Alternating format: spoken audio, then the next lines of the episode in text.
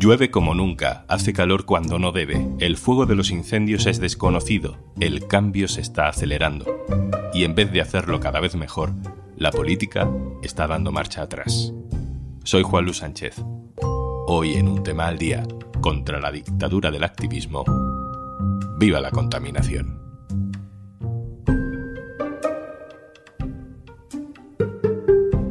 Una cosa antes de empezar. Hola, soy Juanjo de Podimo. Sabes que Podimo es una app en la que puedes escuchar un montón de podcasts de True Crime, conversaciones loquísimas, entrevistas, humor, vamos, un poco de todo. Y por ser oyente de un tema al día, te regalamos 60 días para que puedas escucharlo todo gratis. Entra en podimo.es barra al día y consigue tus dos meses completamente gratis. Estamos en octubre y nunca ha hecho tanto calor en octubre. 27 de 52 provincias en España han batido su récord de temperatura para este mes. Yo no sé tú, pero yo ayer estaba a 36 grados. No es solo que en sitios donde suele hacer calor el número de la máxima sea muy alto, es que en Álava, en Salamanca, en Burgos, el termómetro del 1 de octubre marcaba 15 grados más de lo habitual para este mes. Eso hoy, porque hace menos de un mes el sonido no era el de las chicharras, sino el de los torrentes de agua. ¡Hola, los barriles, las maquinillas! ¡Tiene la bolsa! Varios muertos, destrozos millonarios por culpa de una tormenta también poco habitual en Toledo y en Madrid. No sucede solo aquí. Esto es Nueva York. How the fuck am I supposed to get across this? Y luego está lo de Libia, donde los excesos del clima y de la pobreza son un combo mortal insoportable. Más de 4.000 muertos confirmados, más de 8.000 desaparecidos. Pero es que un mes antes, en la costa de enfrente, no muy lejos, en Grecia, incendios devastadores por la ola de calor.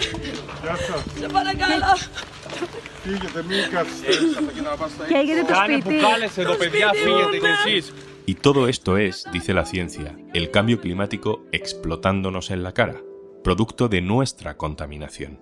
En palabras del secretario general de la ONU, Antonio Guterres, la humanidad ha abierto las puertas del infierno. Humanity has opened the gates of hell.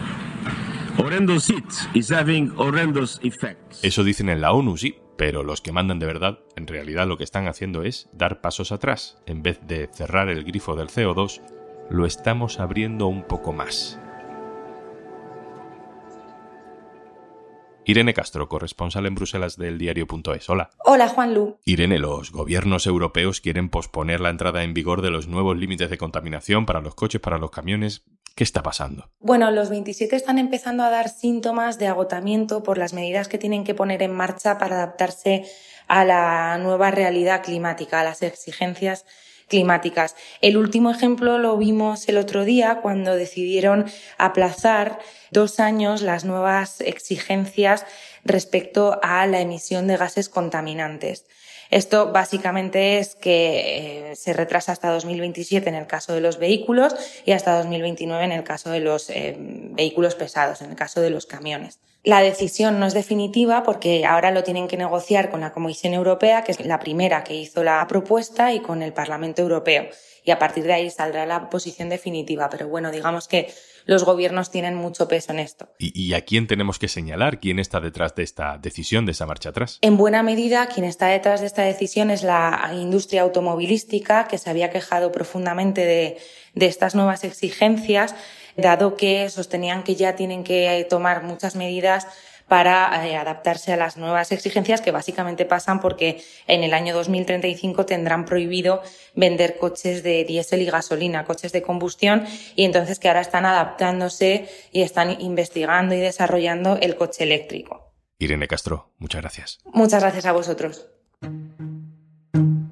Así somos, la política, la sociedad, perfectamente conscientes de que tenemos un problema y perfectamente capaces de remar en contra. Y, no solo eso, sino de denigrar el discurso científico por un puñado de votos. Este es Feijo, la semana pasada. Transición ecológica, sí. Dictadura activista, en ningún caso, señorías. Y Santiago Abascal, orgulloso de haberle arrastrado hasta ahí. Celebro también que se atreva a denunciar la dictadura activista, se ha referido a ello creo que como apocalíptico y alarmista, y que pretenda usted defender el progreso de nuestra sociedad. frente a esas agendas que lo ponen en tela de juicio. Hasta ahora solo nosotros decíamos esas mismas cosas y por ello, sin ningún tipo de debate directamente, se nos calificaba de negacionistas. Saludo ahora a Raúl Rejón. Hola Raúl. ¿Qué tal, Juanlu? ¿Cómo estás? Raúl Rejón es nuestro compañero del diario.es especializado en medio ambiente. Raúl, lo que nos contaba antes Irene no es el único ejemplo reciente de cómo la política está dando marcha atrás. Cuéntanos lo de Reino Unido. Sí, es un caso además muy paradigmático porque el Reino Unido tenía unos objetivos, unas políticas o al menos un inicio de políticas en lo climático que estaban incluso calificadas como más ambiciosas que las de la Unión Europea, que suelen ponerse de ejemplo como de vanguardia dentro del mundo occidental. Mm, básicamente lo que ha hecho ha sido retrasar la prohibición que tenían prevista para comercializar vehículos de combustión. También eh, tenían un calendario para ir desapareciendo las calderas de gas en los hogares, en las viviendas británicas, que también se deja ese calendario sin ese efecto, se pega pata hacia adelante.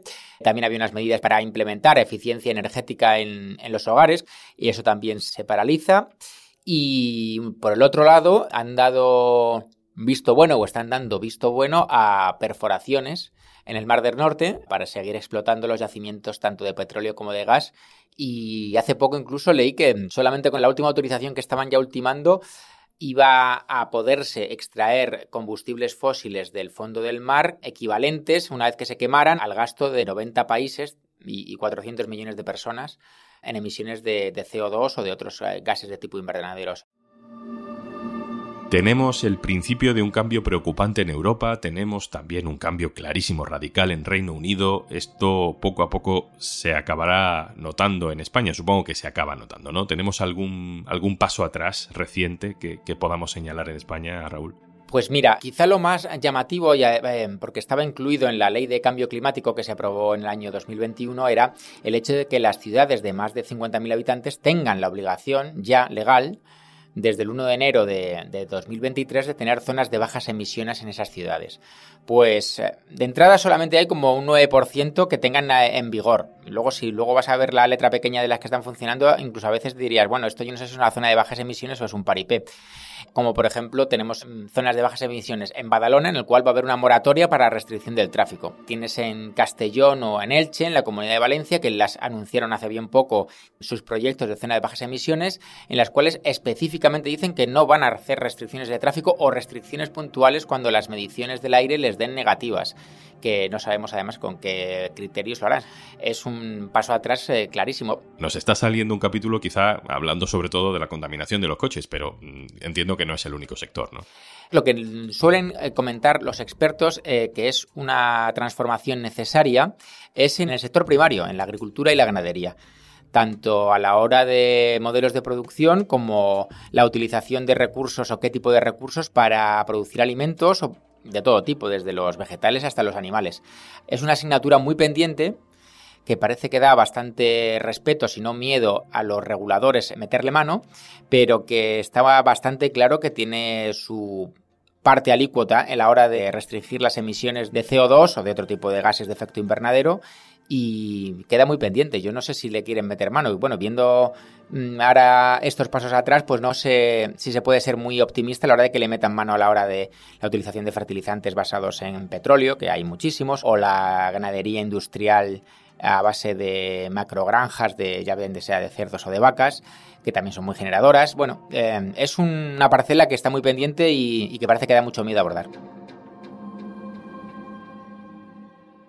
Raúl, hemos pasado de la sensación de que serán nuestros hijos los que sufran por nuestra culpa el cambio climático a la sensación de que esto está cogiendo incluso más velocidad de lo que creíamos. ¿Qué dicen los expertos? Los expertos dicen lo mismo que acabas de decir tú, Juanlu, que la cosa se ha acelerado cuando menos ha llegado antes de lo que estaba previsto.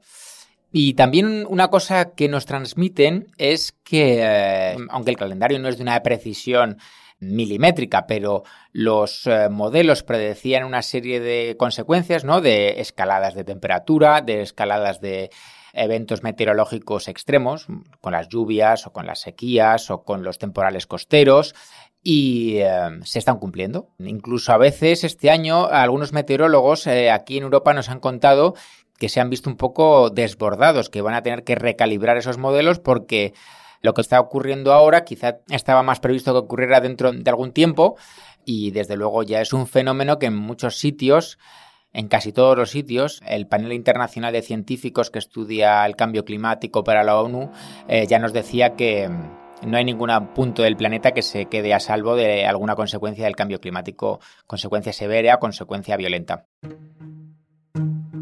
Raúl, tú has cubierto también muchos años eh, información política, sabes perfectamente cómo funciona la gestión pública, la gestión política, la tensión entre lo importante y lo, y lo electoral. Para ti, ¿cuál es la explicación de que todo esto pueda ser posible?